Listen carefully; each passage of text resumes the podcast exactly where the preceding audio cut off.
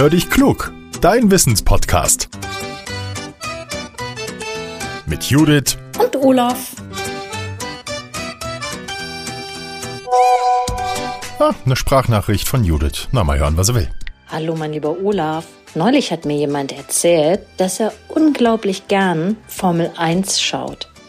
Ich habe dann so gedacht, Formel 1 Autos, die sind ja ungeheuer schnell. Gibt es eigentlich auch Tiere, die so schnell sind? Hallo liebe Judith. Ja, es gibt Tiere, die das schaffen. Der Wanderfalke, der ist so schnell wie ein Formel 1 Auto. Er ist das schnellste Tier auf der Erde. Formel 1 Autos, die fahren mit über 300 Stundenkilometer über die Rennstrecke. Damit sind sie viel schneller als Familie mit ihrem Auto auf der Autobahn. Der Wanderfalke ist das schnellste Tier in der Luft. Er kommt auf mehr als 320 Stundenkilometer und ist damit, wie schon gesagt, auch das schnellste Tier auf der Erde. Der Wanderfalke ist ist etwas größer als eine Taube. Im Flug können wir ihn an seinen langen, spitzen Flügeln und dem relativ kurzen Schwanz erkennen. Er jagt dann andere Vögel, zum Beispiel Tauben, Stare, Drosseln, Feldlerchen, Buchfinken und Rabenvögel. Das schnellste Tier an Land ist der Gepard. Geparden haben ein goldbraunes Fell, auf dem so dunkle Tupfen sind.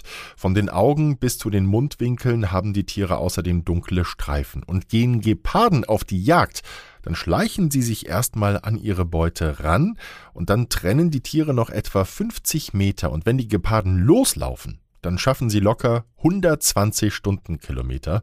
Oft erwischen sie dann ihre Beute und haben dann was zu fressen. Geparden jagen zum Beispiel Gazellen, Spießböcke, Warzenschweine, Perlhühner oder Hasen.